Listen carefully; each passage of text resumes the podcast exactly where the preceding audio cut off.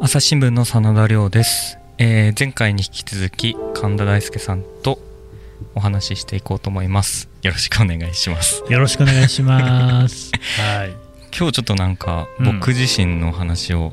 そうなんですよ。ということで、もえーまあ、ご企画の趣旨といいますかう、ね。はいはいあのーこの間、あの農家の種っていうですね。はいはいはい、えー人気ポッドキャスターさんにね、うんご出演をいたいだいたつるちゃん。で、彼が言ってたのが、はいやっぱ農家っていうのもね、結構孤独な作業だよと。て、うんね若手でこうね頑張ってやろうとは気持ちはあるんだけれども一人でずっとこう作業をしてるなんていうとねやっぱこうお孤立うしてしまいかねないうんうんでもポッドキャストなんかを通じてそういうその同じような立場にいる農家さんとつながれればいいななんてね、うんうんそういう話はいだったんじゃないですかありましたね、うん、考えてみれば記者も孤独じゃない、孤独ですね なんか俺たちはその組織ジャーナリズムなんですが、はいもうほとんどの現場あるいは記事書いてる時も、き基本一人だよね。一人ですねうんそれこそなんか入社した頃はうんあの他社のテレビ局の記者とかはうんうんうんうんカメラマンさんとそうなんかですよあと音声さんとかクルーとでねクルーでみんなでうんた楽しく過ごしてる中で結構移動も一人だったのでうんあ一人でやる仕事なんだなっていうのを しみじみ実感するよ うない 当やたり前なんですすけどこれもやっぱりねそういう孤独なね戦いをして いる記者さんたちにあちょっと聞いてもらえるっていうのもありかなと、まあ、もちろん記者さんだけじゃないんだけれどうも、んまあ、あの悩める人たち特にね若い人なんかはね結構仕事慣れてきた頃なんかが一番ね大変なんていうこともありますからそうですねそういう意味では同世代になるかもしれない28歳の真田君の話っていうのを、こうちょっと今回はね皆さんに聞いてもらおうじゃないかとなるほ どいうことでまあ真田君と何者かっていう のをね聞いていこうと思うんですがはいまはあ、い僕も知らないからねそうですね結普段構一緒に働いてるけどねも うね職場で一緒にしてても僕自身の話ってあんまりしないしないですもんね全僕がくし知ないってるのはあなたが28歳ということと、はいえー函館の出身だっていうねあ北北海海道道のね函館のうんそれだけなんですが、はいうーんどっから聞いていこうかしら、えー、と函館はもうずっと生まれた時からいるのそうですね生まれてから高校を卒業するまでは北海道函館市うーん正確に言うと函館市で生まれて隣の七重町というリンゴが美味しいところで育ったんですけどそうなんだそうなんごめんなさい全然知 らない北海道の市町村言われて分かんないですよね知らな軍いです部の人間なのでいやいや田舎の俺もあれだよあの水曜どうでしょうのね、はい北海道212市町村っていうのは見たけどねあ出てきたかなうん出てきてないかもしれない出てきてないかもしれ過ないです酷な企画だったけどな、あれ ねそうですはい、あーそれで、まあ、じゃあ大学大学は東京ですか大学は東京の早稲田大学、お早稲田はい、はいは国際教養学部っていう比較的いあんまりなんか早稲田の人に言ってもそれはキャンパスはどこにあるんですかあキャンパスは同じですね早稲田キャンパス早稲田にあるんだはい小学部と一緒の建物に入ってるんですけどうーんなるほど僕僕もあれですよあれ文学部キャンパスだっけ、はいはい記念街道ってあるでしょ、ああはいはあいそこの記念街道のステージの上で空手のサークルに入ってましたからねおそうそうそうそう一つ星なのに早稲田のサークルに入ってたっていそううねね、インカレインカ、まあ、インカレっていうようななんかいいもんじゃないんだけどじゃないなんかちょっと特殊な流派に入ってたんですよはあ、うんなるほど。で早稲田ってやっぱ全然規模が違うねあの新刊とかやるわけですよ、新刊はい、ね、そうするとものすごい人いてはい、えーっていうなんか人差しって大して人いないから学部っつってけど学科ぐらいの規模のものが4つあるだけだからねあー単科大学みたいなもんでしゃぼんとしたもんなんだけど早稲田は早稲田ねの新でかい刊よねは本当になん早か稲田じゃない人いっぱい来てるしねいますね早稲田早稲田生ですっていう自己紹介して全然違うみたいなの 結あ構いーえる学生の頃はなんかサークルとかやってたんで学すか生の頃は音楽サークル、学部の音楽サークルみたいなのがあってその国際教養学部にの人が主に所属してるっていう音楽サークルがあってほうほうそこで4年間何してたんですかギターボーカルうんボーカルベースもひたまにえ弾いたりどういうみたな歌を歌ってたんですかえー結構オールジャンルやったんですけど、へーまあ、結構畑さん畑本博さんとか、はいはそいはういいうはいのが多かったですね自分が歌う、ああなるほどね、はい、うんえもともとじゃあ楽器をやってたんですかもっともっと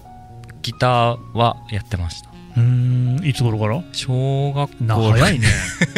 いや 小学校の卒業するときにうん、なんか一応なんか「ありがとう」の会みたいなのあるあるあるじゃないです謝か恩会的なやつ、ね、謝恩会的なやつありますよ、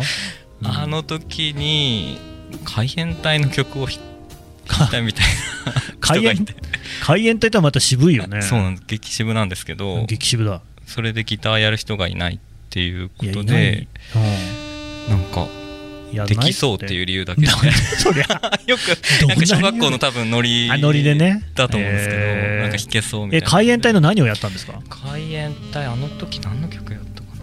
海援隊っていうのもいっぱいありますからね名曲ねお普通に送る言葉とかじゃななあくて送る言葉ですねあー送る言葉をやっ送る言葉な のかよすっと出出てきなさいよそれだったらもっと特殊なねなんかスタートラインとか少年期とかそういうんだったらそねこまあでれですけどねたもう土定番をやったド定番をね、はあーでじゃあだから早稲田の生活っていうのはやっぱりそういうサークル中心だった、いサークル中心まあ、そういでう人し多いよねたねうんうんあと僕は寮で生活してたのへでーつなんかその寮生とのいや絡みみたいなー飲みとかきついんじゃないいやのーきつかったね僕最初に入ったのが葛西にある学生寮だったんですけどへーその寮にうん、北海道から出てきてうん怯えながらこう、そうだよね そうなんです何にも知らない人が多いいみたいな感じで出てきて、はいは寮に入った瞬間に一番最初に会ったのが6年生でうーん、うんうん、なんかずっと大先 輩だ大先輩で、うんなんかマムシ臭があるから飲まないみたい などうぞであいやちょっと未成年なんでまだみたいな感じでそうだなそうだそうだ 断りなんか学生寮って怖いなみたあいな寮の主みたいたいな感なじのそ人う寮の主みたいな人あー結局8年生までいらっしゃったのかいやいやそうだでもそういう人っていたよね大学にいはねましたいましたあーなんかでもそういう話を聞くと、はいあんまり僕の頃とも変わっていないところもあるのかなっていうねいや神田さんの頃はどんなえいやよしなんかその8年いる人とかね、あー普通にいたそうですし、ねなんかわけわかんない人がだ大学ってそう じゃない それまで高校って普通にそのね周りにいる人はみんなほぼ同い年の人たちなんだけど、普通に二浪してる人とかもいるから、はあい俺も現役で入ったんだけどでもタメ口なんだよねうんうんうん、だからなんかその辺のこうなんか年齢の感覚が変わってくるっていうあーのそうですが、ね会社入ってもそうじゃないですかはい僕逆に大学は6年行ってるからあの入社したやつは大体一緒の同期の年下なんですよああそっか、うんそうですまあ朝日新聞社っていうのは特殊な会社なんでそういうやつばっかりでもないんだけどね、ね、むしろ僕より年上の同期っていうのも普通にいるんだけど、 えー意外とね30歳ぐらいまでは普通に入れますからねそうですね誰でもねいますねうんええなんで幅広いんですが、まあ、そうは言ってもなんかそこら辺のこう年次と年齢のごちゃごちゃ加減うんこれ大学から始まる感じしますね。ああ確かにそうですうんね、うん僕も2歳上とか3歳上とか普通だったのでそうでしでょもタメ語そうなんだでよね話すっていうのはえ確かにそこでさあそのギター青年がさなぜ新聞社に入ろうと思ったんで すか、うんそこですようねんそこですねうん国際教養学部ってうんあの少し特殊な学部ではあ1年間留学に行くことが必あみんな必ず行くんだ須みたいなへえそれが1年間組み込まれててどこ行ったんですかスウェーデンに、スウェーデンたストックホルムえー、とルンドっていう知らない君は知らない地名を次々出してくるよねコペンハーゲンあの、はいデンマークデンのマークねからまあ電車で30分くらいで結構えあもう結近いんだ構国境に近いじゃあスウェーデンの中でも南側かなり南ですね、へーストックホルムの方がめちゃくちゃ遠いみたいなあそうなんだ学生街がそこにあってほうほうそこの大学に1年間へえじゃあスウェーデン語がで きる、うんうんまあ挨拶程一年だと度ねえでもななんでまたそこ行こうと思ったのらうんとヨーロッパに行きたかったっていうヨーロッパ思いだがっていろいろあるじゃないですかそうなんですよね、うんでなるべくまあ英語をもともと北海道にずっと住んでたのでうんもちろん英語を喋れるわけもなく、そそうですねあの英語圏ないしうん英語がペラペラ喋れる国にうをん選びたかったっていうのと、あーヨーロッパに行きたかったっていうのがあって北欧って結構ね英語に近いんですよね言葉がねそうですね、うんうんでスウェーデンは特に第二外国語が英語なのでーみんな結構英語は普通に街の人でも喋られるう、ん、環境がなるほど、イギリスも考えたんですけど、うんまあせっかく1年行くなら一生で行くか行かないかみたいな国に行きたいなっていう まあね発想があっうんわかりますねちょっとで、はい、それでスウェーデンほに行こうとう、うん、いやいや僕はなんで記者になったのかというと スウェーデンはまあなまあそうそうですね、はいまあそこでまああのー北欧ってすごい移民が結構入ってくるあーそうみたいですね、国で、うんまあ、スウェーデンとかでもあの路上でギター弾いてたりとかしてたんですけどしてたん かいはい、はい、してたんですけど、うんまあ、そういうところで結構その移民の人とも喋ったりとか、うんまあ、現地の人とも喋ったりとかなるほど、そういうのがあってそういうことを伝えたいなみたいなのをうんうんうん、そういう経験自分の経験みたいなのを伝えられたら結構面白い人人生になるんだろうなという漠漠然とした思いがあって、うんまあ、そういう経験を踏まえて留学帰ってきた後うに、ん所属した大学のゼミの先生がうん元毎日新聞の記者のへ方でほうほ結構国すあの特派員やられてたそれこそなんだろうあの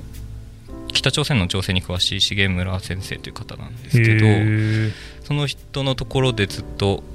うんなんか文章の書き方というか伝え方みたいなのを結構学んでいてほうあこれ面白いなっていうところが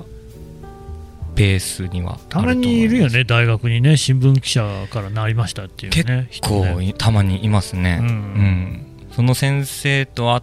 てなかったらまた別な形を考えてたのかなっていうのはな るほどでも毎日新聞には行かなかったんだねは受けてないんです受けてないのか受けてないんですよ珍しいんじゃないのなかなかいやなんか僕なんかすごい変な就活の仕方を多う分していったなって何々自分でどういうこといやもうほあんまり受けなかっへたんですえね会社をなんか行きたいなってちょっとでも思ったところをほうじゃないといかなかったいやいやいやいや普通の人もそうなんだけど、はいでもたくさん受けると思いますよだって僕もそうだなエントリーシート書いただけだったらう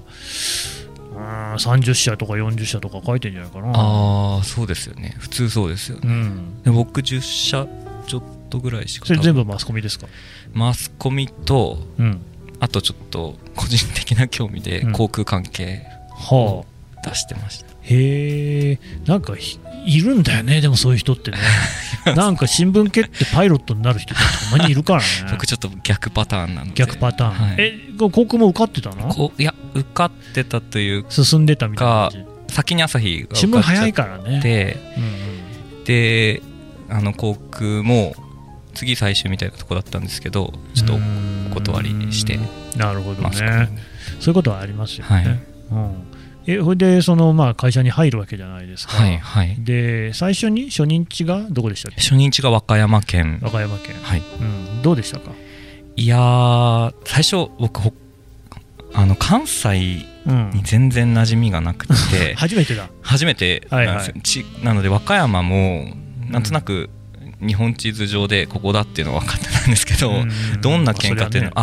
あ,、有田みかんは確かに北海道で食べてたなぐらい の感覚あそれはでねみかんぐらいのね、はいうん行ったので、うんもう全然全くなんていうか土地勘もない土地勘もなうんくおーでも逆にそれがすごい楽しかったっていうのはありますうんね例えばどんな記事書いたのが思い出残ってますか、一番思い出に残ってるのはうん事件以外だとうんあの久土山村っていううん、あの村が和歌山県内にあってそうですか はい間違いない地名だはいあの真田幸村があー一時幽閉されたうん地というか村なんですけどへえそこに1週間泊まり込みでは毎日その村に関する記事を書くっていう移動支局っていうあー企画がたまにありますねはいそういうのはねい、たまに地方であるんですけど、それをそこでやらせていただいた時がうんうん結構楽しかったなというへか、ー村の人とうんあの本当に書くことを全く決めずに、うんひたすら歩いて、うん出会った人に話聞いてってあーい楽しそううなんか新人記者らしいといえばらしい仕確かに事だったんですけど、へえそれはすごい楽しかったですねおー大変でしたけどいや ーでもなんかその取材するっていうのは、はい結構なんか原始的な面白さあるよねうんうんうん結局なんか歩いてはい人の話聞くっていう、うんうん多分原始時代から人がこうね繰り返してきた営みじゃないですか。そうですね、うん、で書いて伝えるっていうことも多分結構もう昔からやってるね、うんそれこそ平安時代の昔からやってるようなことを、っていうそういう原始的なことってやっぱ面白いよね。うん、面白いですね、やっぱりそこでその取材もかなりあの記者始めて序盤の頃にやらせていただいたので、うん改めてこうなんか徹底して基礎的な 取材の動作みまたあいなのを、ねやっぱあれでしょうキャップとかデスクとかに原稿をいや